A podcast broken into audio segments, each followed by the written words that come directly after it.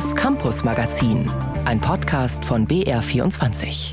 In der heutigen Zeit sind die Frauen äh, nicht mehr so, wie sie vor Generationen vor uns waren urteilt dieser Herr in einer Umfrage im Jahr 1960 auf die damals brisante Frage, wie sehen Sie die Berufstätigkeit Ihrer Frau? Sondern sie sind lebhafter, aufgeschlossener und meine Frau ist nicht unintelligent und da wäre sie ja zu langweilig zu Hause. Welchen Platz findet welches Geschlecht in der Gesellschaft? Und wie? Die Diskussion darüber ist längst nicht zu Ende. Das zeigt aktuell der Zwist um ein Genderverbot an Bayerns Hochschulen. Darüber sprechen wir in dieser Sendung. Außerdem, Begabtenförderung gibt es nicht mehr nur für Studierende, sondern ab jetzt auch für Auszubildende. Und wir räumen mit einem Klischee auf. Streber sind gar nicht so unbeliebt, wie man vielleicht denken möchte, belegt eine Studie. Am Mikrofon ist Susi Weichselbaumer. Zunächst aber geht es um eine Zahl, die aufhorchen lässt. Die EU-Statistikbehörde Eurostat hat ausgerechnet, rund 12 Prozent der jungen Menschen in Deutschland brechen die Schule ab. 12 Prozent hängen den Ranzen an den Nagel vor der Abschlussprüfung. EU-weit ist die Abbrecherquote nur höher in Rumänien, Spanien und Ungarn. Dann steht da schon Deutschland. Die Zahlen stammen allerdings von 2022. Wie die einzuordnen sind, darüber spreche ich jetzt mit meinem Kollegen Daniel Peter. Sagen wir mal so, also die Zahlen, die da jetzt veröffentlicht wurden, könnten natürlich besser sein. Angeschaut wurde ja die Altersgruppe der 18 bis 24-Jährigen, also die höchstens einen Abschluss in der Sekundarstufe 1 haben, also Hauptschulabschluss, und darüber hinaus derzeit keine Aus- bzw. Weiterbildung verfolgen. Für die Statistiker der EU sind das dann frühzeitige Schul- und Ausbildungsabgänger. Also, das ist wichtig, keine Schulabbrecher. Mhm. Die gibt's in Deutschland natürlich trotzdem. Ne? Also die Zahlen der Bertelsmann Stiftung sagen zum Beispiel, dass es zwar 2021 in Deutschland über 47.000 Schülerinnen und Schüler gab, die die Schule beendet haben, ohne mindestens einen Hauptschulabschluss zu bekommen. Das sind auf ganz Deutschland gerechnet dann etwa 6 Prozent, also auch keine gute Zahl für ein hochentwickeltes Land wie Deutschland. Aber im EU-Vergleich liegt man damit nicht ganz hinten. Wir kommen also im EU-Vergleich doch vielleicht ein kleines bisschen besser weg. Wie sieht es denn aus, wenn wir uns Deutschland anschauen? Gibt es da Unterschiede? Ja, die gibt es. Wenn wir auf die Bundesländer schauen, schauen wir zum Beispiel nach Bayern, das sind 5,1 Prozent der Schülerinnen und Schüler, die die Schule ohne Abschluss verlassen. In Bremen sind es fast doppelt so viele mit 10 Prozent. Die Bundesländer wie Bremen, Rheinland-Pfalz oder auch das Saarland, da sind die Zahlen seit 2011 gestiegen. In Berlin, Mecklenburg-Vorpommern oder Sachsen-Anhalt, da sind sie am deutlichsten gesunken. So die Erhebung der Bertelsmann Stiftung von 2021. Wenn man sich jetzt den 10-Jahres-Vergleich anschaut, dann stagnieren die Zahlen bundesweit bundesweit. Also wenn man sich alle Bundesländer zusammen anschaut, dann ist das ungefähr so das Niveau von 2011. Was aber schon auffällig ist, bei den jungen Menschen, die die äh, Schule ohne Abschluss verlassen, sind es vor allem die Jungen. Die machen mehr als 60 Prozent aus. Was aber schon auffällig ist bei den jungen Menschen, die die Schule ohne Abschluss verlassen, ist, dass es vor allem Jungen sind. Das sind mehr als 60 Prozent, die das ausmacht eben. Und eben auch Schülerinnen und Schüler mit einer ausländischen Staatsbürgerschaft, also fast dreimal so häufig wie die Gleichaltrigen mit deutschem Pass. Von was für Schulen sprechen wir denn da eigentlich? Sind es Gymnasien, Realschulen, Mittelschulen? Gibt es da einen Trend? Ja, das ist in der Tat eine wichtige Frage, denn es ist schon so, dass jeder zweite Jugendliche ohne Hauptschulabschluss auf einer Förderschule war, so die Bertelsmann-Studie. Und das ist schon ein Problem, denn an Förderschulen, die sich zum Beispiel an geistig oder Lernbehinderte richten, sind keine anerkannten Abschlüsse möglich. Trotzdem sind das natürlich alles auch Schüler, die die Schule regulär verlassen und dann eben in der Statistik auftauchen als ja, Schulabbrecher oder Menschen, die eben keinen Schulabschluss haben. Das sieht man schon, das ist natürlich schon eine krasse Geschichte. Also äh, die dann als Schulabbrecher zu bezeichnen, ist nicht richtig. Ein weiteres Problem ist dann eben auch noch, es gibt natürlich Förderprogramme, um Schüler dabei zu unterstützen, einen Abschluss zu bekommen, aber viele davon richten sich nicht speziell an diejenigen, die jetzt auf einer Förderschule sind. Und wie ist es, wenn man jetzt so dasteht ohne Schulabschluss? Welche Chancen haben denn diese Schülerinnen und Schüler später einen Job zu finden? Ja, die Chancen sind natürlich für all diejenigen dann erstmal schwieriger. Die müssen dann zum Beispiel Jobs annehmen, die vielleicht nicht so gut bezahlt sind oder schlechtere Bedingungen bieten.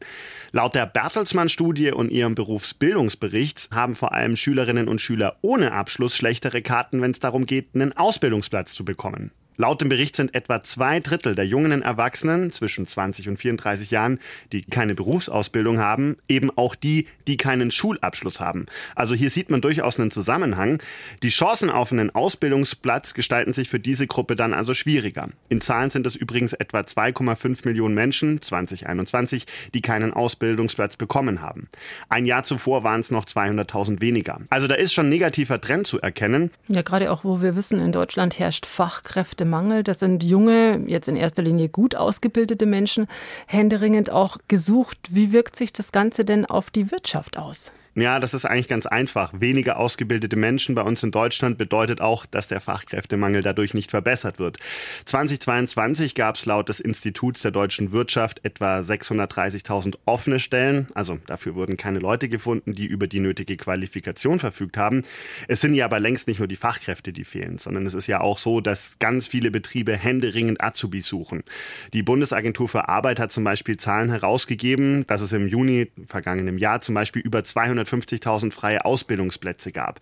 Groß sind die Lücken da zum Beispiel in den Branchen wie der Lagerwirtschaft, im Bau oder im Lebensmittelbereich. Woran das jetzt genau liegt, da gehen die Meinungen der Bildungsexperten immer so ein bisschen auseinander. Eine Sichtweise ist eben auch die, dass viele junge Menschen immer noch glauben, man brauche eben dringend ein Studium, um eben einen guten Job zu bekommen. Was ja gar nicht so stimmt. Mein Kollege Daniel Peter war das. Danke dir, dass du dir die ganzen Zahlen angeguckt hast. Danke für den Überblick. Bitte sehr gerne. Wir kommen zu denen, die gerne in die Schule gehen. Sofort ruft wahrscheinlich jetzt jemand Streber. Und dann poppen im Kopf auch gleich die zugehörigen Klischees auf. Streber sind die, die sich dauernd melden und das nicht einfach dezent Finger nach oben, sondern unter wildem Geschnippe. Oder Streberinnen behaupten gerne von sich, sie hätten gar nicht viel gelernt und beten beim Ausfragen dann die letzten sieben Hefteinträge auswendig wortwörtlich herunter. Streber tragen die Tasche der Lehrerin, Streberinnen jammern, wenn in der Schulaufgabe ein Punkt fehlt, zur vollen Punktzahl. Die einzige Genugtuung, laut Klischee, sind Streber immer Nieten im Sport. Womöglich ist an diesen Vorurteilen vieles bis alles Quatsch. Ein Forschungsteam der Uni Tübingen hat in einer groß angelegten Studie gängige Stereotypen hinterfragt. Anja Braun mit den Ergebnissen. Streber! Streber ist dick, hässlich, hat eine Brille und immer gute Noten. Klischees, die noch in vielen Köpfen herumspuken. Bildungsforscherin Claudia Neundorf hat in ihrer jüngsten Studie damit aufgeräumt. Jugendliche, die gute Schulleistungen erbringen, sind in der Regel auch besser in ihre Klassen integriert als solche, die schlechter abschneiden. Neuendorf und ihr Forschungsteam wollten wissen, es ist tatsächlich so, dass die schlechter integriert sind. Denn das könnte ja auch für manche ein abschreckender Faktor sein, warum sie jetzt ihre Leistung nicht zeigen wollten. Dazu nutzten sie Daten des jüngsten IQB-Bildungstrends. Das ist eine große Schulleistungsstudie, an der rund 44.000 Schülerinnen und Schüler der 9. Klassen deutschlandweit teilgenommen haben. Neben den Leistungen wurden dabei auch sogenannte Netzwerkdaten erhoben. Da wurden vier verschiedene Fragen gestellt. Also zum einen, wer ist deine Freundin, wer ist dein Freund? Mit wem verbringst du deine Pausen? Wen fragst du um Hilfe, wenn du Probleme hast? Neben wem würdest du nicht so gerne sitzen?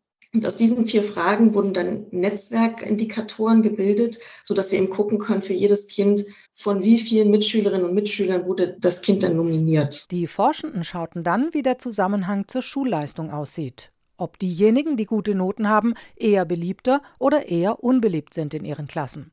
Das ist eine ganz schön knifflige Frage und lässt sich aus den Daten nicht 100% eindeutig beantworten, sagt Neuendorf. Was wir auf jeden Fall schon gesehen haben, ist, dass die Zusammenhänge zwischen den Noten und dann dieser Frage, wie häufig wird man um Hilfe gefragt, dass die besonders stark waren. Also das ist schon sicherlich ein Faktor, dass die sehr häufig auch um Hilfe gefragt werden, dass man gern neben denen sitzt, um dann zu profitieren von deren Wissen und Fähigkeiten. Die Studie zeigt auch, dass Mädchen, die besonders besonders gut in vermeintlichen Jungsfächern wie Physik oder Mathe sind und auch Jungs, die in vermeintlichen Mädchenfächern wie Deutsch oder Biologie besonders gut sind, nicht weniger beliebt sind als andere Klassenmitglieder.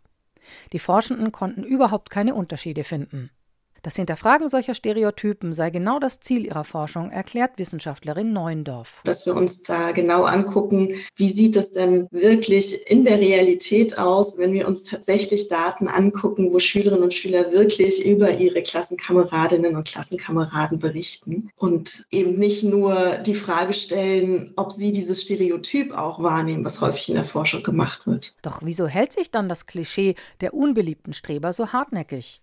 Neuendorf geht davon aus, dass es häufig Einzelfälle sind, die dann sehr stark im Vordergrund stehen und das Bild der Leistungsstarken dann allgemein so prägen. Dass zum Beispiel auch Kinder, die dann Probleme haben mit der sozialen Einbindung in der Schule, beispielsweise zu Beratungen geschickt werden oder eher dann nochmal besondere Angebote bekommen und dadurch herausgestellt werden.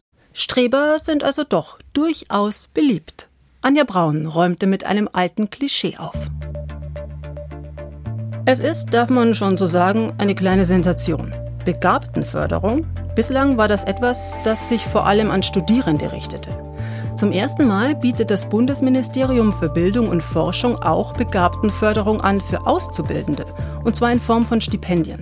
Eine Reihe von Stiftungen ist mit im Boot, genauso die Deutsche Industrie- und Handelskammer oder der Deutsche Handwerkstag. Es gibt eine ganze Liste an Institutionen, bei denen man sich bewerben kann. Insgesamt sollen in einer mehrjährigen Pilotphase rund 1000 Stipendien an engagierte Azubis gehen. Aber sind solche wenigen punktuellen Förderungen sinnvoll?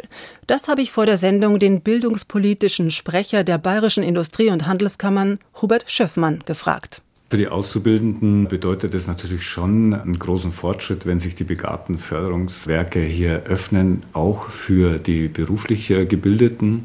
Vor allen Dingen ist auch wichtig, dass man Talente eben schon in der frühen Phase unterstützt. In der Ausbildung schon zu Beginn kann man sich finanziell oder ideell fördern lassen. Und es ist auch ein ganz wichtiges Signal hinsichtlich der Gleichwertigkeit zwischen beruflicher und akademischer Ausbildung wird ja immer viel geredet, aber das ist mal ein konkretes Zeichen und Signal, dass da beide Welten aufeinander zugehen und ich glaube, beide Welten können auch nur profitieren voneinander. Mhm. Die Stipendienangebote der teilnehmenden Stiftungen und Kammern sind ein bisschen unterschiedlich gestaltet. Die meisten geben rund 300 Euro im Monat dazu, bieten Kurse an zur Persönlichkeitsentwicklung und Vernetzung. Einige unterstützen auch Auslandsaufenthalte. Ist das genau das, was Sie sagen, das brauchen Auszubildende? Das ist besser als nichts, würde ich sagen. Ganz entscheidend ist natürlich, dass wir sagt, ja, wir wollen Talente, die herausragende berufliche Fähigkeiten haben oder sich auch gesellschaftlich engagieren, unterstützen. Und damit 300 Euro ist es schon mal ein Beginn, sich dort entweder beruflich weiter zu qualifizieren, interessante Fortbildungen für sich in Anspruch zu nehmen. Und ich glaube, ein ganz wichtiger Punkt ist eben auch das Netzwerk dort viele neue Türen, die sich einem öffnen können. Also eine ganz neue, weite Welt vielleicht. Bislang bekam man Fördergelder ja erst, wenn man die Lehre schon abgeschlossen hat. Auch bei Ihnen, bei der Industrie- und Handelskammer, kann man sich für solche Projekte bewerben. Dafür muss das Abschlusszeugnis aber ordentlich sein. Grundsätzlich ist es so, es sind ja Azubis, die in ihrer Abschlussprüfung mehr wie 87 Punkte erreichen. Und die haben eine konkrete Vorstellung davon, wie sie ihre Fähigkeiten, Kompetenzen ausbauen und die ziehen das dann auch berufsbegleitend, muss man dann sagen, sehr tough durch und sind natürlich auch gefragte Fachkräfte in der Wirtschaft. Große Probleme haben wir bei dieser Zielgruppe nicht. Insgesamt fördern wir hier in München und Oberbayern bei der IHK mit einer Million Euro. Wir haben ungefähr knapp 700 Stipendiatinnen und Stipendiaten in dieser Förderung und wir ermutigen an jeder Stelle, wo es nur geht, die Absolventen sich dann auch äh, zu bewerben, weil man hat natürlich mit einer Abschlussprüfung einen ersten wichtigen Schritt gemacht, ein gutes Fundament gelegt. Und wie heißt es so schön, lebenslanges Lernen, sich fortbilden, sich qualifizieren, sich fit machen für den Arbeitsmarkt, für die Herausforderungen, kann man nur unterstützen an der Stelle. Unterstützung soll es jetzt eben auch schon geben während der Lehrzeit. Das ist neu. Und auch, dass sich politische Stiftungen und Exzellenzförderungen jetzt nicht mehr nur auf den akademischen Bereich konzentrieren. Die öffnen sich und bieten auch hervorragenden Azubis eine Chance. Das ist genau eben der Punkt und deswegen begrüßen wir da auch die Umsetzung aus dem Koalitionsvertrag und aus der Exzellenzinitiative berufliche Bildung dass mal ein bisschen der Scheinwerfer auch auf die berufliche Bildung fällt. Die berufliche Bildung, glaube ich, wird insgesamt unterschätzt und auch unter Wert geschlagen. Der Wirtschaftsstandard ohne die berufliche Bildung und die ganzen Absolventinnen und Absolventen wäre nicht vorstellbar. Und das ist jetzt schon mal ein schönes Signal. Also es ist ein Pilotversuch für drei Jahre, seit 2024, pro Jahr 1000 Absolventinnen, Absolventen, Azubis in diese Förderung. Guter Beginn, würde ich sagen. Ist sicherlich, wenn man da mal Erfahrungen gesammelt hat, schon noch ausbauungswürdig, ja. Das ist sicher auch schön, wenn am Ende dann die fertigen Azubis zu Ihnen kommen und sagen, hey, ich habe da was geschafft. Ah, das haben wir oft und das nehmen wir dann auch mit großer Freude wahr.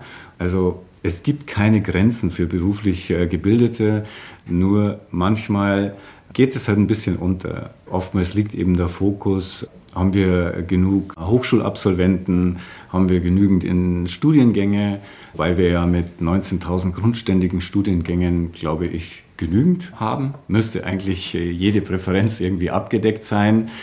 Und das ist halt gut und wichtig und ich finde auch, dass es ein gutes Signal der Bundesregierung ist, wenn man eben nicht immer nur von der Gleichwertigkeit der beiden Bildungswege spricht, sondern dann auch ganz konkret, so wie jetzt, an der Begabtenförderung die Dinge realisiert. Sagt der bildungspolitische Sprecher der Bayerischen Industrie- und Handelskammern, Hubert Schöffmann. Das Gespräch haben wir vor der Sendung aufgezeichnet. Das nächste Thema kann und will man langsam vielleicht nicht mehr hören. Trotzdem kommt es ständig wieder ums Eck und jedes Mal gehen die Meinungen aufs Neue auseinander. Also es ist momentan ein Trend, er wird sich durchsetzen und dauerhaft bleiben. Es wird schon aufgebauscht, das ganze Thema. Großer Schmarrn, finde ich. Man kann alles auch kompliziert machen. Das ist eine gute Entwicklung, finde ich jetzt. Was man, früher hat man das nur belächelt, aber jetzt setzt man sich dafür ein. Finde ich auf jeden Fall gut. Also wie jetzt? Diese Frage stellt sich auch für Bayerns Universitäten. In einem Protestbrief haben letzte Woche über 50 Organisationen, darunter Gewerkschaften, hochschulpolitische Gruppen und queere Verbände, reagiert auf das von Ministerpräsident Markus Söder angekündigte Genderverbot in Bayerns Verwaltung, Schulen und eben auch Hochschulen. Tenor des Briefs Erstens gäbe es gar keinen Genderzwang und zweitens, es wären weit dringlichere Probleme zu lösen als Binnen-I und Sternchen hin oder her. Monika Haas berichtet über eine inzwischen sehr emotional aufgeladene Debatte. In der Diskussion über geschlechtergerechte Sprache an Universitäten gehen die Positionen weiterhin auseinander. Wissenschaftsminister Markus Blume bekräftigte am Wochenende in einem Zeitungsinterview mit der Augsburger Allgemeinen erneut seine ablehnende Haltung. Dagegen erklärt Martina Borgendale von der Gewerkschaft Erziehung und Wissenschaft GEW im Hochschulinnovationsgesetz von 2023 wird sogar vorgeschrieben, dass der Schutz vor Diskriminierung eine Aufgabe ist an den bayerischen Hochschulen. Und dieses Genderverbot würde eigentlich diese ganzen Anstrengungen gleich wieder ad absurdum führen. Das Verbot von Gender-Sternchen und anderen Sonderzeichen bedeutet, Studierende zu diskriminieren, die sich eine besondere Kennzeichnung ihrer Geschlechtsidentität wünschen, so die Unterzeichner des jüngsten Protestbriefs, neben GEW und DGB viele hochschulpolitische Gruppen und queere Verbände. Thorsten Utz von der Bayerischen Landesstudierendenvertretung betont, so wie ich den Minister auch verstanden habe, ist ihm ja eigentlich Studierende auch schon zu viel. Also so, eigentlich hätte er gerne nur Studenten und Studentinnen. Und da sagen wir ganz einfach, das ist nicht das Abbild der Hochschul- Gesellschaft, die wir an den Hochschulen haben und es ist nicht das Abbild der Personen, die wir dort haben. Bereits im Dezember 2023 hatten die Frauen- und Gleichstellungsbeauftragten der bayerischen Hochschulen deutschlandweit über 6000 Unterschriften von Hochschulangehörigen gesammelt gegen eine staatliche Direktive. Diese bedeute, so Borgendale auch, die grundgesetzlich verankerte Freiheit von Forschung und Lehre, die würde unserer Meinung nach beschnitten werden durch ein Genderverbot. Auf BR-Anfrage teilt das Wissenschaftsministerium schriftlich mit, schon seit 2022 hätte das Staatsministerium wiederholt darauf hingewiesen, dass die Verwendung sogenannter Gendersprache von Studierenden nicht erwartet werden dürfe. Es dürfe keine Nachteile geben bei Nichtgendern. Eine Angabe zum Ausmaß des Problems, in dem Studierende nachweislich schlechter bewertet wurden, weil sie nicht gegendert hätten, macht das Wissenschaftsministerium auf Nachfrage nicht. Es gingen aber immer wieder entsprechende Beschwerden ein. Von Einzelfällen spricht auch der Ring christlich-demokratischer Studenten.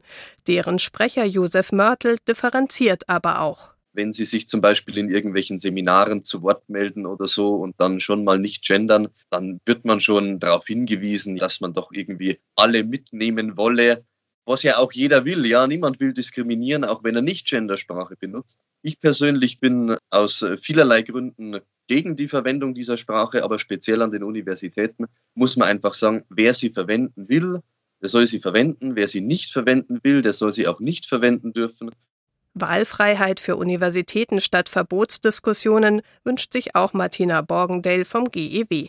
Darum geht es nicht, dass irgendwer zum Gendern gezwungen werden soll und mit Punktabzug zu rechnen hat, wenn er oder sie nicht gendert. Andersrum finden wir aber auch, wenn eine Person gerne gendern möchte, wenn das jemandem wichtig ist, ja, aus eigenem Antrieb heraus, finden wir auch das darf nicht zu einer schlechteren Bewertung führen. Der Deutsche Hochschulverband folgt derzeit den geltenden Empfehlungen des Rats für deutsche Rechtschreibung. Aus Gründen der Verständlichkeit und Eindeutigkeit solle im Schriftlichen auf Gender, Stern und andere Sonderzeichen zur Kennzeichnung mehrgeschlechtlicher Bezeichnungen verzichtet werden. Der Hochschulverband betont aber auch ausdrücklich, dies stelle die Würdigung aller Geschlechtsidentitäten als gesamtgesellschaftliche Aufgabe nicht in Frage. Ein Beitrag von Monika Haas war das. Und damit geht das Campus-Magazin zu Ende. Wir haben gesprochen über Streber, Schulabbrecher und Gendern.